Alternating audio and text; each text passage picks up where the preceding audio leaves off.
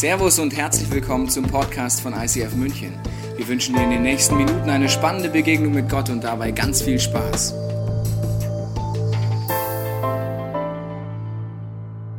Ohne Gleichen, wer bin ich wirklich? Unsere neue Serie hier in diesem wunderbaren ICF München.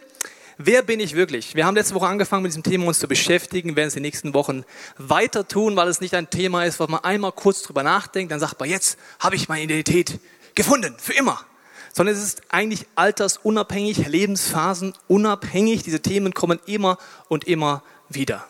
Das Interessante ist ja, wie wir letzte Woche schon gemerkt haben, wenn wir über Identität erstmal nachdenken, fallen uns vielleicht viele äußere Dinge nach, ein. So stellen wir uns ja auch vor. Wir stellen uns vor mit einem Namen, mit einem Beruf, was absolut etwas äußerliches, was du arbeitest. Wir äh, haben einen Status in der Gesellschaft, wir haben vielleicht ein schönes Auto, wir haben gewisse Dinge im Beziehungsstand, verheiratet, nicht verheiratet. Und ich denke mir immer, was sagt das denn über uns aus? Immer wenn ich so auf so Konferenzen bin, christlichen Konferenzen, ist mir aufgefallen, vielleicht wenn du so ein Booklet anguckst. Wer war schon mal auf einer christlichen Konferenz? Okay, ein paar. Okay, die wissen jetzt, von was ich rede. Dann schaust du ins Booklet rein, da siehst du, äh, der so und so predigt, verheiratet, drei Kinder. Ich denke mir, ja und?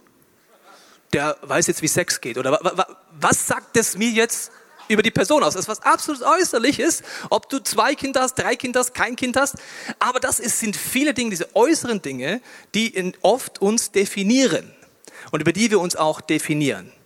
Auch äh, es gibt viele Dinge, wo wir wissen, wir können auch unseren Körper formen, im wahrsten Sinne des Wortes. Du kannst deinen Körper formen in alle Richtungen. Super Size Me zum Beispiel. Du kannst das entsprechende reinstopfen oben und du wirst gewisse Verformungen oder Verformungen an deinem Körper merken. Geht natürlich auch mit Muskelkraft, sind auch Verformungen. Du kannst auch, wenn du zu wenig schläfst, äußerlich an deinem Körper die Effekte sehen. Äußerlich wissen wir sehr schnell, dass das, was wir mit unserem Körper tun, ob wir Sport machen, nicht Sport machen, das, was wir essen, unseren Körper beeinflusst. Diese Äußerlichkeiten im Bereich der Identität sind aber, wenn wir drüber nachdenken, gar nicht wirklich wir. Diese Äußerlichkeiten werden eines Tages, spätestens wenn wir sterben, aber die können auch so zwischendurch einfach von jetzt auf gleich wegbrechen.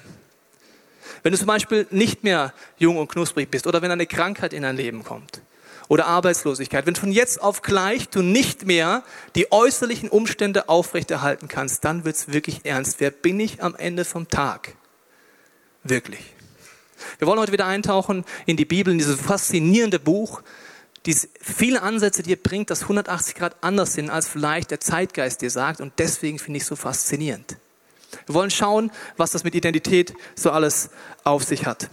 In Psalmen heißt es immer wieder im ersten Teil der Bibel, dass Gott uns, bevor wir geboren wurden, schon ausgedacht hatte. Im Mutterleib hat er sich schon ausgedacht. Etwas sehr Individuelles, was man nicht kopieren kann. Und es gibt natürlich Hinweise. Genau wie in der Natur. Wenn die Natur darüber nachdenken würde, wer bin ich? Zum Beispiel nehmen wir mal eine Eichel in der Natur. Und die Eichel käme auf die Idee, ich möchte unbedingt ein Rosenstrauß werden. Das kann die Eichel probieren. Lebenslang.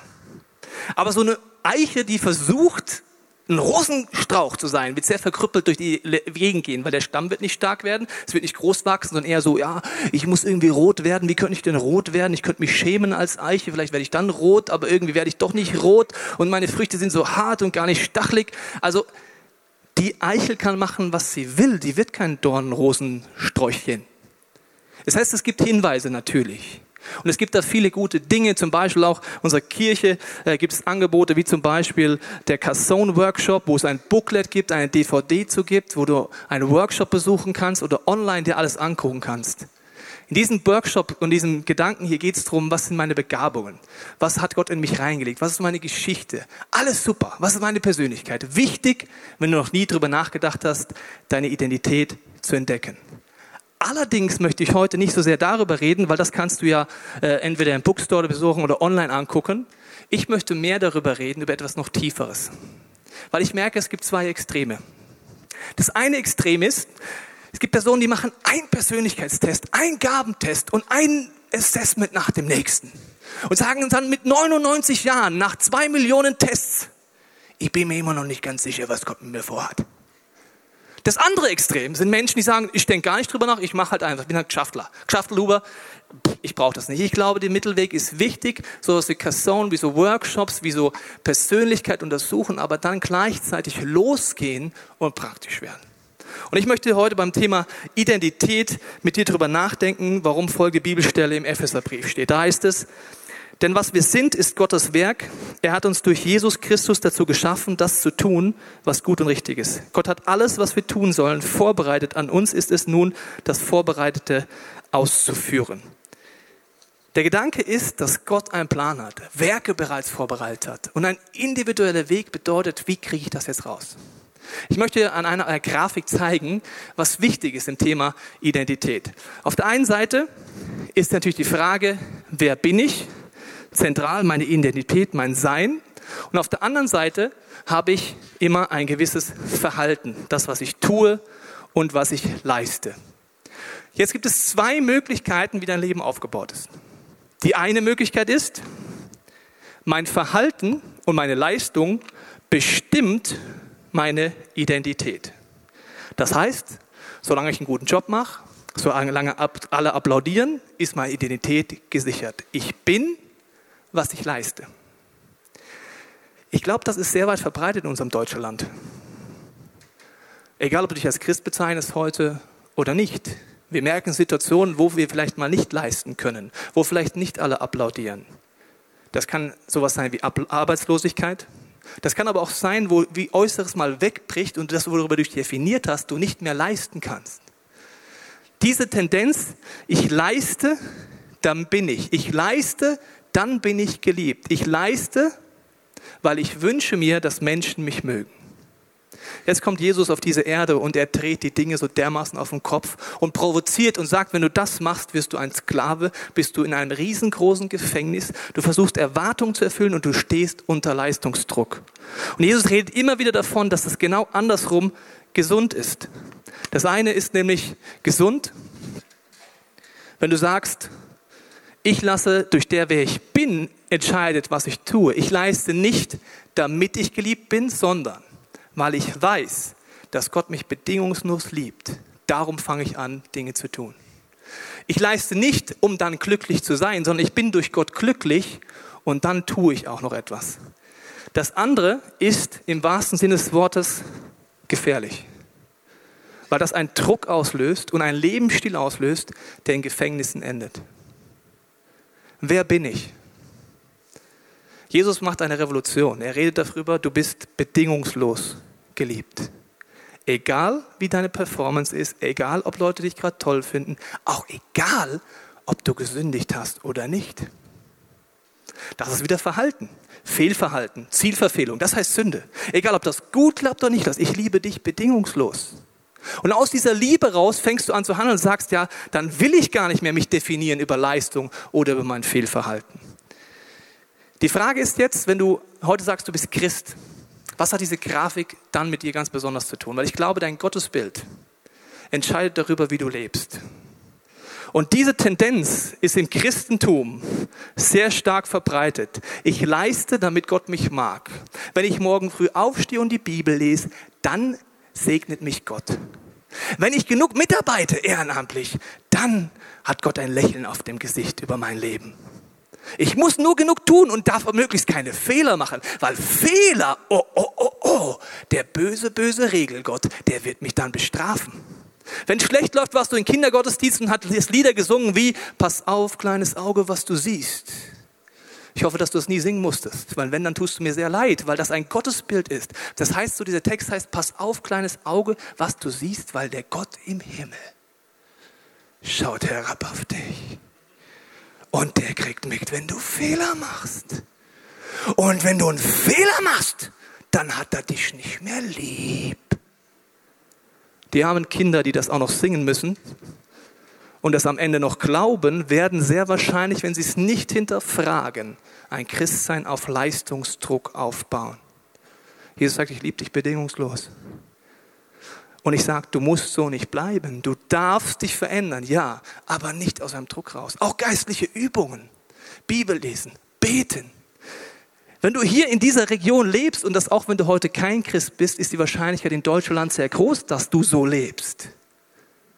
Dann ist es wichtig, dass Jesus sagt, du kannst ausbrechen daraus, aus dieser Sklaverei, aus diesen Gedanken. Und wichtig ist bei dem Gottesbild, ist ja, wie kriege ich jetzt ein gesundes Gottesbild hin? Die Bibel allein aufschlagen reicht leider nicht. ich müsste auch noch wissen, wie ich mit der Bibel umgehe. Letztendlich treffe ich jemanden, der sagt zu mir, ja, ich habe die Bibel gelesen, da steht das und das drin. Und deswegen muss man ja das und das tun. Dieser Mann hatte ein sehr enges Gottesbild. Ein enger Gott engt ein. Ist dir das mal aufgefallen? Ein enger Gott engt ein. Brutal! Und dann kannst du noch dich abknechten und abrackern, um dein Verhalten möglichst so zu machen, um diesen engen Gott und diesen moralisierenden Zeigefinger Gott zufriedenzustellen. Oder du musst irgendwann merken, vielleicht gehe ich mit der Bibel falsch um. Weil die Bibel ist ein Buch, das von sich sagt, es ist vom Heiligen Geist eingegeben. Und nur durch den Heiligen Geist kannst du es wieder verstehen. Dann sagt dieser junge Mann zu mir, ja, Tobias, also ich nehme ja die Bibel wörtlich. Dann habe ich gesagt, das glaube ich dir nicht. Sagt er, doch. Dann habe ich gesagt, okay, machen wir mal einen Test. Jesus sagt, ich bin die Tür.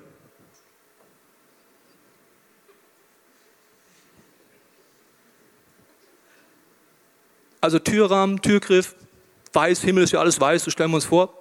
Und dann rede ich so mit der Türklinke. Servus Christi Jesus, liebe Türklinke, mach mal auf. Ja, Wahnsinn. Der sagt, ja, nee, das nehme ich nicht so. Dann habe ich gesagt, mach mal einen anderen Test. In der Bibel heißt es, dass eine Frau, die ihre Tage hat, im ersten Teil der Bibel, äh, außerhalb des Dorfes bleiben muss, sonst muss sie gesteinigt werden. Bist du schon mal in die U-Bahn eingestiegen, hast gefragt, Entschuldigung, hatte jemand seine Tage? Bitte aufstehen, ich muss dich jetzt töten. Nö, habe ich auch noch nicht. Hab ich gesagt, siehst du, du nimmst sie gar nicht wörtlich. Ja, doch, doch, doch. Dann habe ich gesagt, du kannst die Bibel wörtlich nehmen oder du nimmst sie mal ernst. Ernst heißt, was will der Text mir sagen? Wenn Jesus sagt, ich bin die Tür, das ist jetzt ein No-Brainer, da brauchst du kein Brain für, kein Hirn für, No-Brainer. Der will dir ein Bild sagen. Aha, Tür, da kann man durchgehen. Was ein Bild sagt mehr als tausend Worte. Dann gibt es Prophetie in der Bibel. Zum Beispiel Offenbarung, das letzte Buch der Bibel, geht es um die Ewigkeit, den Himmel und da war keiner von uns bis jetzt. Ist dir vielleicht aufgefallen? Das ist prophetische Bildersprache. Wenn du vielleicht dachtest, wie ich, als ich frisch Christ war, habe ich das gelesen und keiner hat mir das mal erklärt, da dachte ich, in den Himmel will ich nicht. Da will ich nicht hin. Weißt du warum? Also goldene Straßen finde ich noch cool. Aber wenn dann ein geschlachtetes Lamm vorbeikommt, mit einer Fahne in der Hand sagt, Christi, ich bin Jesus, und ich 24 Stunden vor 24 Thronen sitze, sitze und singe, heilig, heilig, heilig, heilig, heilig. So nach einer halben Stunde finde ich das total langweilig, muss ich dir sagen. Also nach einer halben Stunde heilig denke ich mir, und da soll ich mich drauf freuen? Das ist eine Bildersprache, die sagt mehr als tausend Worte. Ein Bild sagt mehr als tausend Worte. Man fragt Gott, was willst du mir mit diesem Bild sagen? Mit den goldenen Straßen, das Unaussprechliche auszusprechen. Dann die Schöpfung, ersten Seiten der Bibel, höre ich letztens eine Predigt von einem Pastor einer sehr großen Denomination. Und er sagt, wenn du nicht genau glaubst, dass Gott in sieben Tagen exakt wie es dort steht, also mit Schlamm, der Bamm, Rippe raus, Rippe rein, hauchen, eine Schlange kommt, Apfel beißen und so weiter. Wenn du es nicht exakt so glaubst, glaubst du der ganzen Bibel nicht und du wirst in die Hölle kommen. Und ich gucke mir das so an, denke mir, okay, dann gehe ich jetzt in die Hölle. Weil das ist Prophetie. Niemand war bei der Schöpfung dabei. Ist dir auch schon mal aufgefallen? Selbst der Adam war nicht dabei, wie die Erdnummer gelaufen sein soll. Das ist Prophetie. Prophetie ist eine Bildersprache. Das heißt, dass ich es ernst nehme, nicht wegrede, sondern Gott, was möchtest du mir sagen? Was heißt es, du bist der Schöpfer? Was heißt es, dass du deinen Lebensarten in mich reingetan hast? Und dann gibt es Erlebnisberichte. Ich habe einen Blinden gesehen, er sieht wieder. Da brauchst du nichts rein und raus interpretieren. Gott kann Blinde heilen, Gott kann Kranke gesund machen. Du kannst es natürlich auch übertragen. Jetzt können wir lange darüber reden, aber du merkst, die Bibel, wenn du ein gesundes Gottesbild entwickeln willst, ist wichtig, damit umzugehen. Sagen, Heiliger Geist, zeig mir mal, was das bedeutet. Was ist der Gedanke dahinter? Ein ständiges Suchen nach Gottes Wesen und seinem Charakter. Der Regelgott wird dafür sorgen, dass du in diesem Bereich, Religion nenne ich das auch gerne, das heißt, man lebt in Regeln, versucht Regeln zu behalten und das ist Religion. Das ist unfrei. Jesus wollte nie das gründen. Das gibt es schon seit der Menschheit, schon immer. Ich muss genug tun, um die Gottheit gnädig zu stimmen. Jesus sagt, ich bin schon gnädig, ich bin am Kreuz dafür gestorben, für all dein Versagen, für all das, was du nicht hinkriegst, hingekriegt hast und hinkriegen wirst. Das Zweite, was ein Problem ist bei dieser Grafik, wenn du deine Identität rausfinden willst, kann dein Gottesbild dich hindern, aber auch dein Christbild. Jesus sagt mal, folge mir nach, dein Lebensziel ist mir ähnlich zu werden. Gottesbild ist das Erste, darüber nachzudenken, was werde ich da überhaupt ähnlicher? Und das Zweite ist, dass man gerne unter verwechselt. Prinzipien, die Gott hat, und individuelle Berufung. Als ich frisch im Glauben war, habe ich alle christlichen Bücher gefressen, die ich gefunden habe. Alles gelesen und habe immer gedacht, boah, der so und so, der hat's verstanden. Und dann habe ich versucht, das, was er mir vorgestellt hat, zu kopieren. Also wenn er mir irgendwie erzählt hat, wie er mit Gott kommuniziert, dann habe ich versucht, durch Leistung und Kraft und Krampf das genauso zu machen. Bis ich gemerkt habe, Gott will ja mit mir einen individuellen Weg gehen. Und es gibt Prinzipien, die kann ich anwenden. Das andere ist aber ein individueller Weg, den kann ich nicht kopieren. Zum Beispiel Kommunikation mit Gott. Da kannst du Bücher lesen, wo dir jemand vorstellt, wie er mit Gott kommuniziert. Keine Ahnung, er schließt die Augen und sieht ein Bild vom Innern seines Auges. Ja? So ähnlich wie du prophetische Bilder in der Offenbarung, in der Schöpfung hast, kannst du auch die Augen zumachen, du siehst etwas von deinem inneren Auge. So, jetzt liest du das und denkst dir, aha, so funktioniert das. Dann setzt du dich zu Hause hin und sagst, okay Gott, jetzt rede zu mir, ich habe das Buch gelesen, ich habe alles verstanden, machst die Augen zu und denkst dir, ich sehe nichts. Da kommt nichts. Vielleicht hier? Vielleicht muss ich so machen? Ah, ich muss mich hinknien wahrscheinlich dann noch. Ah ja, okay. Du kannst alles Affige ausprobieren und merkst, das ist gar kein Kanal, wie Gott mit dir redet, weil das ein individueller Kanal von dem anderen ist. Individualität heißt, ich probiere aus, das Prinzip Gottes ist. Er gibt dir einen Impuls, das kann ein Bild sein, eine Situation sein, ein Gefühl sein, ohne Ende Dinge können das sein. Und die Auslegung dazu, wie in der Bibel auch. Ein Bild in der Bibel plus eine Auslegung dazu. Meine Frau zum Beispiel.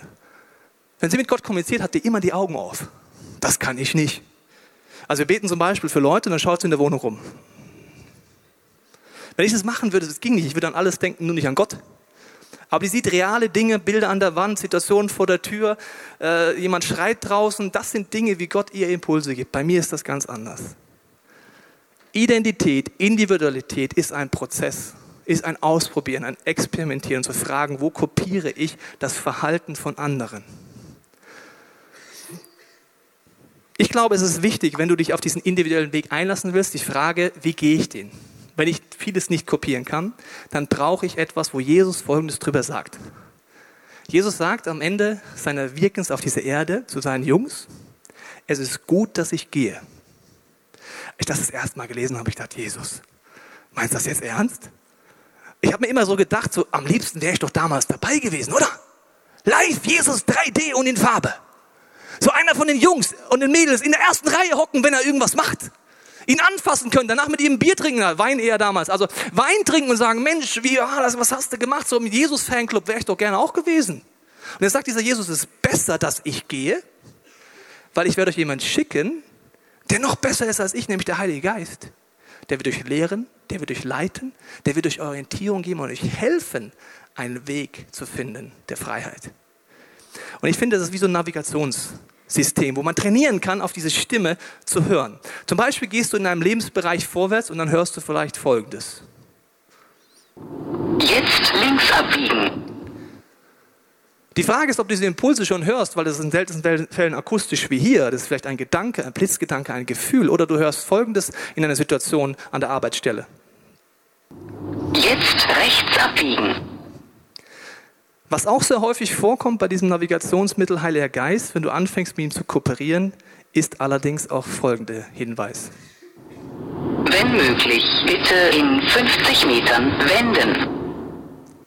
Das ist der Hinweis, wenn du dich trainierst, die Kommunikation mit Gott, wo du in Sackgassen gehst, wo du dich kopierst. Vielleicht, wo das Ziel verfehlst. Wendung ist wichtig, da ich das Ziel verfehle, sündige, indem ich mich definiere über Leistung.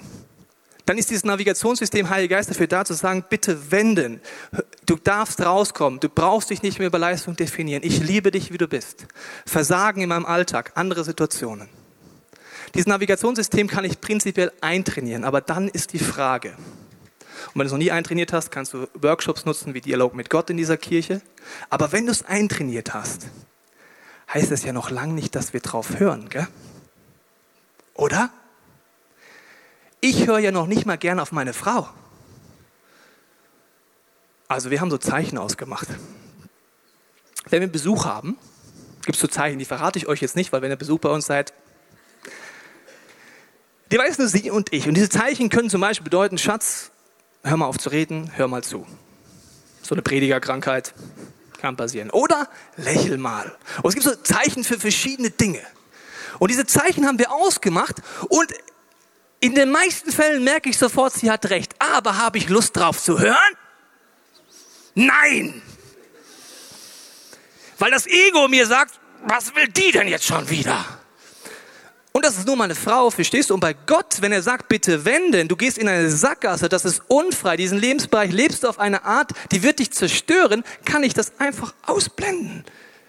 Die Stimme meiner Frau ist schwer auszublenden, da muss ich schon aus der Wohnung rausgehen, aber Gottes Stimme kannst du ausblenden. Und wenn ich das anfange auszublenden, genau wie meiner Frau, dann fangen wir an, Distanz aufzubauen. Wenn ich das nicht nach dem Abend mit ihr kläre, vielleicht den Style des Impulses, da können wir immer gegenseitig dran arbeiten. Ja? Wenn ich nicht das sofort aufnehme, dann werden wir Trennung erleben in unserem Herzen. Wenn wir über längere Zeit nicht auf diese Navigationsimpulse des Heiligen Geistes hören, geht auch Trennung los in unserem Herzen. Jemand hat mal verglichen das Gewissen mit einem Dreieck, das hier in der Magengegend ist und das sich dreht, Gott gegeben, auch wenn du dich als Nicht-Christ bezeichnest heute, das fängt sich an zu drehen, wenn du Dinge tust, wo du eigentlich merkst, die sind falsch. Das, das Problem nur an diesem Dreieck ist, je öfter du es drehen lässt, desto mehr werden die Kanten abgeschliffen. Und irgendwann ist ein Kreis. Du kannst dein Gewissen töten, du kannst die Stimme vom Heiligen Geist ausschalten, nur dann wirst du immer noch mehr in diesem Gefängnis landen. Bin, was ich tue. Ich bin geliebt, weil ich leiste. Ich habe ein schlechtes Gewissen, weil ich die Leistung nicht vollbringe. Ich habe Angst vor Gott, weil ich versage. All das ist ein Teufelskreislauf auf dieser Seite. Navigationssystem entscheidend darauf hören ist natürlich wichtig. Und dann wirst du Folgendes merken. Du wirst merken, wenn du dich auf den Prozess einlässt und dein Leben nachdenkst, ich möchte es kurz mit diesem Knopfhoff-Experiment dir zeigen, wirst du merken, dass der Heilige Geist dir Dinge zeigt über dein inneres Wesen. Nicht über außen, sondern über innen. Wie sieht es da wirklich aus? Auf was definiere ich mich? Was sind meine Gedanken? Und wie das, der äußere Körper geformt werden kann durch Nahrung, das, was ich mir reinziehe und was ich tue, ist es beim inneren Wesen auch so. Was denke ich über mich? Vielleicht haben Leute zu dir gesagt, du bist dumm. Das ist wie so ein Klops, der in dein Leben reingekommen ist und du hast angefangen, das zu glauben. Du bist faul, du kannst das eh nicht. Das nennt die Bibel Festlegungen, Flüche, die in deinem Leben wie so ein Klops werden und du dann anfängst mit allem Krampf versuchen zu beweisen, dass es nicht stimmt. Das ist ein wahnsinnig bescheidenes Gefängnis. Beweise mal die ganze Zeit, dass du nicht faul bist. Dann wirst du dich nie ausruhen, immer ein schlechtes Gewissen haben, wenn du einen Tag frei machst und wirst immer knechten und knechten und knechten, bis du einen Herzinfarkt kriegst. Beweise mal, die ganze Zeit, beweise mal die ganze Zeit, dass du liebevoll bist. Also, das ist ja Krampfhausen pur. Liebe kommt aus dem Herzen und nicht durch, äh, ich beweise dir, dass ich liebevoll bin.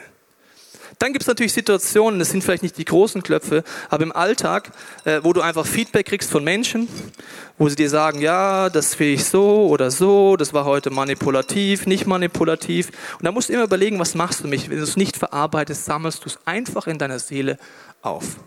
Oder im Alltag Entscheidungen, einzelne kleine Entscheidungen, wo du nicht aufs Navigationssystem hörst. Das sagt die Bibel Sünde, das Ziel verfehlen und es kommt eine nach der anderen dazu. Vielleicht in manchen Lebensbereichen richtig viele Entscheidungen, wo du triffst, wo du keine Lust hast, auf diesen Gott zu hören und es füllt sich auf und du merkst, die Konsequenzen in deinem Leben werden immer stärker und größer und du willst immer noch weniger an dein inneres Wesen ran, weil du vielleicht Angst davor hast, hier hinzuschauen. Jesus sagt mal zu den Priestern der damaligen Zeit, euer Gefäß ist von außen so dermaßen aufpoliert und schön, aber innen drin sieht so aus. Jesus ist von unseren Äußerlichkeiten so dermaßen gar nicht beeindruckt. Und spätestens, wenn du mal eine Situation hast, wie ich in meinem Leben, wo du dem Tod nahe kommst, merkst du, was wirklich zählt nämlich dein inneres Wesen, deine Identität. Wer bist du, wenn keiner dabei ist? Wer bist du, wenn der Applaus aufhört und Buhrufe kommen in deinem Leben? Wie kannst du jetzt merken und testen, was in dir ist? Wie deine Identität ist, einfach im Alltag. Ganz einfacher Test. Jemand rempelt dich an. Anrempel kann eine Aktion sein, kann ein Spruch sein, kann das Kind sein, das nicht funktioniert, so wie du es willst, kann der Partner sein, der einen Streit anfängt. Das alles anrempeln. Wenn du mich jetzt hier anrempelst, passiert Folgendes. Es schwappt was raus. Emotionen, Situationen, immer machst du das, nie machst du das. Und je stärker dich jemand anschubst, desto mehr kann da einfach rausspringen. Jetzt kannst du sagen, ja, aber der ist doch schuld. wenn der mich anrempelt, dann muss ich doch so reagieren. Das wäre die schlimmste und schrecklichste Nachricht der Welt, wenn du von Äußerlichkeiten abhängig wärst. Jesus sagt, ich habe eine gute Nachricht für dich. All das Schmadderadotz in dir, all die Erfahrung, alle Festlegung, alle Zielverfehlung, alles, wo du auf dieses Navigationssystem bis jetzt nicht gehört hast, nehme ich zu mir an mein Kreuz, wenn du das willst. Du kannst alles zu mir bringen und anfangen, das zu füllen mit gesunden Dingen, mit gesunden Gedanken. Das würde bedeuten, dass ich nicht mehr mich rausreden kann, sagen, ist doch logisch, dass ich so reagiere, sondern anfangen zu fragen, warum reagiere ich so, Gott? Warum bin ich so am Limit? Warum bin ich so lieblos? Und meistens wirst du die Antwort finden, weil du im Alltag aus diesem Navigationssystem ausgestiegen bist. Diese leise Stimme deines Herzens nicht mehr hörst, hören willst oder so getrieben bist, dass du nicht mehr hinhörst. Jesus macht ein Angebot. Er sagt, ich möchte dich befreien, dass du erlebst, dass du bedingungslos geliebt bist, dass du von mir ein Veränderungsangebot kriegst. Wenn du es willst, dann gehe ich mit dir einen Weg, wo am Ende natürlich auch ein Verhalten steht, aber aus deinem Herzen raus. Raus aus dieser Knechtschaft. Ich denke, dass es eine Situation gibt in der Bibel, die sehr stark aufnimmt, diesen Schrei und diese Sehnsucht nach Freiheit. Und zwar ist die Situation des Laubhüttenfestes. Die Situation war damals so, dass am Laubhüttenfest im jüdischen Kontext der hohe Priester einmal, äh, einmal im Jahr bei diesem Fest einen goldenen Krug genommen hat, zum Teich Siloa gegangen ist, das Wasser aufgefüllt hat und mit einem riesen Festzug mit der ganzen Gemeinde, mit dem ganzen Volk Gottes zum Tempel gezogen ist. Im Tempel selber hat er dann das Wasser ausgeschüttet und hat gesagt, das ist wie ein Gleichnis, dass es nichts Schöneres gibt, aus dem Brunnen der Errettung zu trinken. Und das Volk war so voller Freude und man sagte damals im Judentum, wenn du das noch nie erlebt hast, weißt du gar nicht, was Freude ist. So voller Freude, dass es möglich ist. Bei diesem Gott persönlich frisches Wasser, Leben, Identität abzuholen, raus aus Knechtschaft zu kommen. Und es war wie ein Gleichnis, dass eines Tages Gott selber dieses Versprechen, diesem Symbol des ausschüttenden Wassers erfüllen wird. Und es gibt eine Bibelstelle, Johannes 7, wo es folgendermaßen heißt über Jesus. Am letzten Tag, dem Höhepunkt des Festes, also genau in diesem Moment, wo der hohe Priester das Wasser ausschüttete, stellte Jesus sich hin und rief der Menge zu. Wenn jemand Durst hat, soll er zu mir kommen und trinken. Genau an diesem Punkt der Freude sagt Jesus, ich bin die Antwort. Ich bin die Antwort auf den Schrei deiner Seele nach Freiheit, aus Leistungsdefinitionen auszubrechen, aus Prägungen deiner Eltern auszubrechen. Deine Eltern können schon längst tot sein und immer noch versuchst du vielleicht dem Bild zu genügen, das sie in dich projiziert haben. Ich glaube, wenn du heute anfängst, Entscheidungen zu treffen, wird es nicht einfach sein.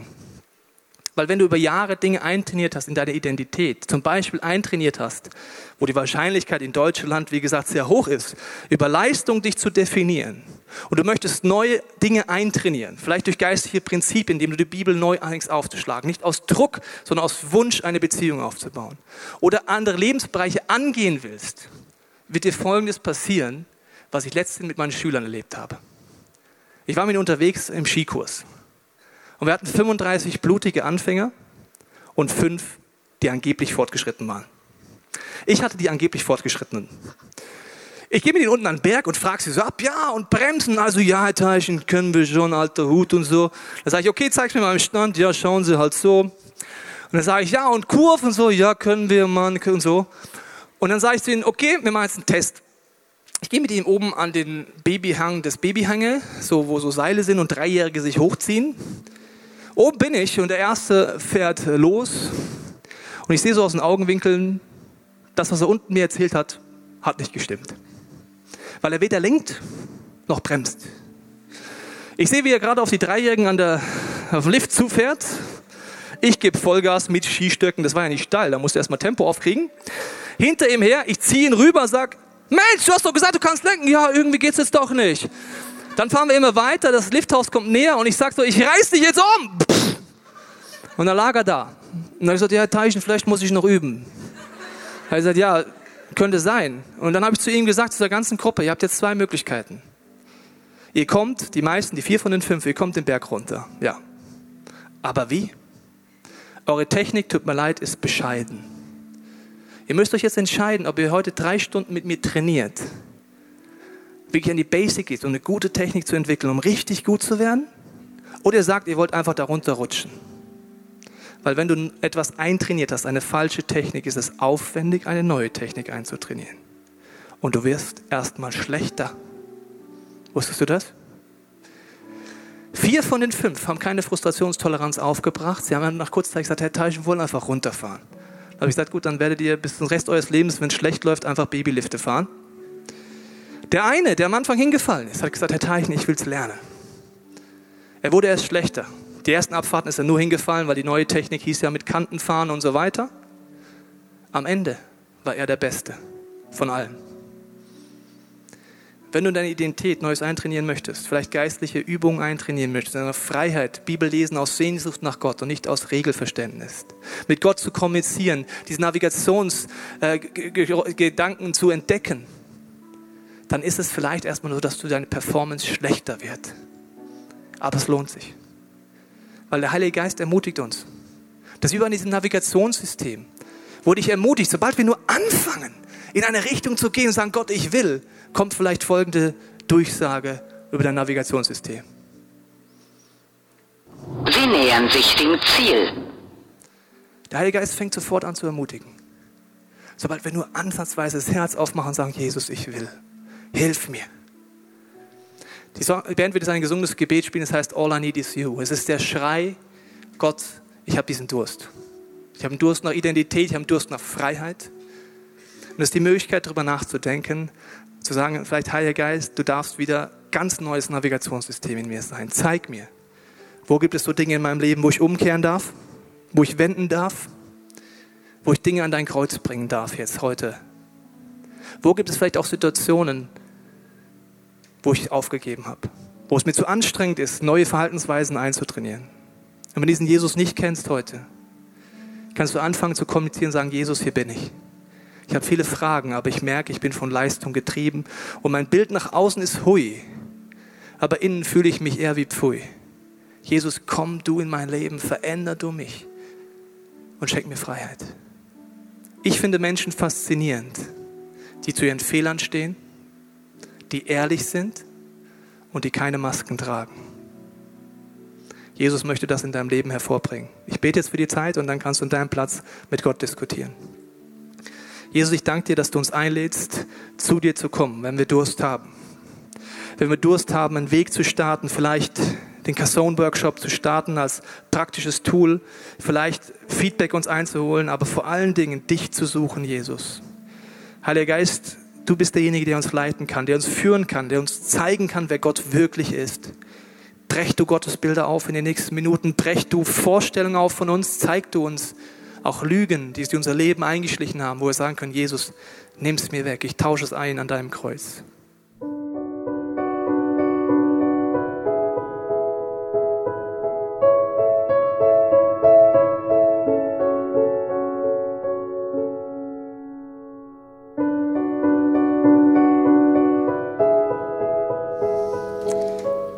Der Weg, eine gesunde und starke Identität zu entdecken und zu entwickeln, ist oft anstrengend. Wenn du heute betest, Jesus, hilf mir frei zu werden, hilf mir in die Identität zu kommen, kann es sein, dass Gott manchmal dann Dinge in deinem Leben zulässt, wo Äußerlichkeiten wegbrechen. Das nennt die Bibel Zerbruch. Um einfach das mal wegzunehmen, auf was wir uns vielleicht gerade klammern oder was uns total unfrei macht, um zu erleben, dass Gott einen frei macht. Und die entscheidende, die entscheidende Frage ist immer, wo Jesus sagt, willst du dorthin kommen, dich zu trauen zu sagen, dein Reich komme, dein Wille geschehe? Und meine Identität und alles, was ich bin, soll in diesem Plan von dir aufgehen. Ich will zuerst nach deinem Reich trachten, zu dem, was du dir wünschst, Gott, und dann werden mir Dinge zufallen. Ich glaube, wenn dich die ganze Zeit um dich selber drehst und krampfhaft rauszufinden, wer du bist und krampfhaft versuchst, glücklich zu sein, wirst du diese Ziele nicht erreichen. Jesus redet davon, dass man sich auf ihn fokussiert. Er sagt, er ist ein Weg, den man nachfolgen kann, ein Prozess. Und wenn du es möchtest, kannst du jetzt die nächsten Minuten dafür nutzen, zu sagen, Jesus, hier bin ich. Ich wünsche mir, dir ähnlicher zu werden. Dass am Ende meines Lebens mein Herz deinem Herz ähnlicher geworden ist, das heißt, in Freiheit zu leben, ohne Menschenfurcht zu leben, in Identität, die göttlich ist, zu leben. Wir werden ein gesundes Gebet jetzt hören, das heißt, I want to leave a legacy. Und da heißt es, ich will ein Vermächtnis hinterlassen und ich wünsche mir, dass am Ende meines Lebens mein Herz wie dein Herz aussieht. Das heißt, das Entscheidende, eine göttliche Identität vollbracht ist. Ich lade dich ein, diesen Song zu deinem zu machen, zu deinem Gebet zu machen und alles dort reinzulegen, was jetzt deine Seele beschäftigt. Wenn du möchtest, steh doch dazu auf und machst zu deinem Gebet. Wir hoffen, dass dir diese Predigt weitergeholfen hat. Wenn du Fragen hast, kannst du gerne an info at icf-moenchen.de mailen und weitere Informationen findest du auf unserer Homepage unter www.icf-moenchen.de.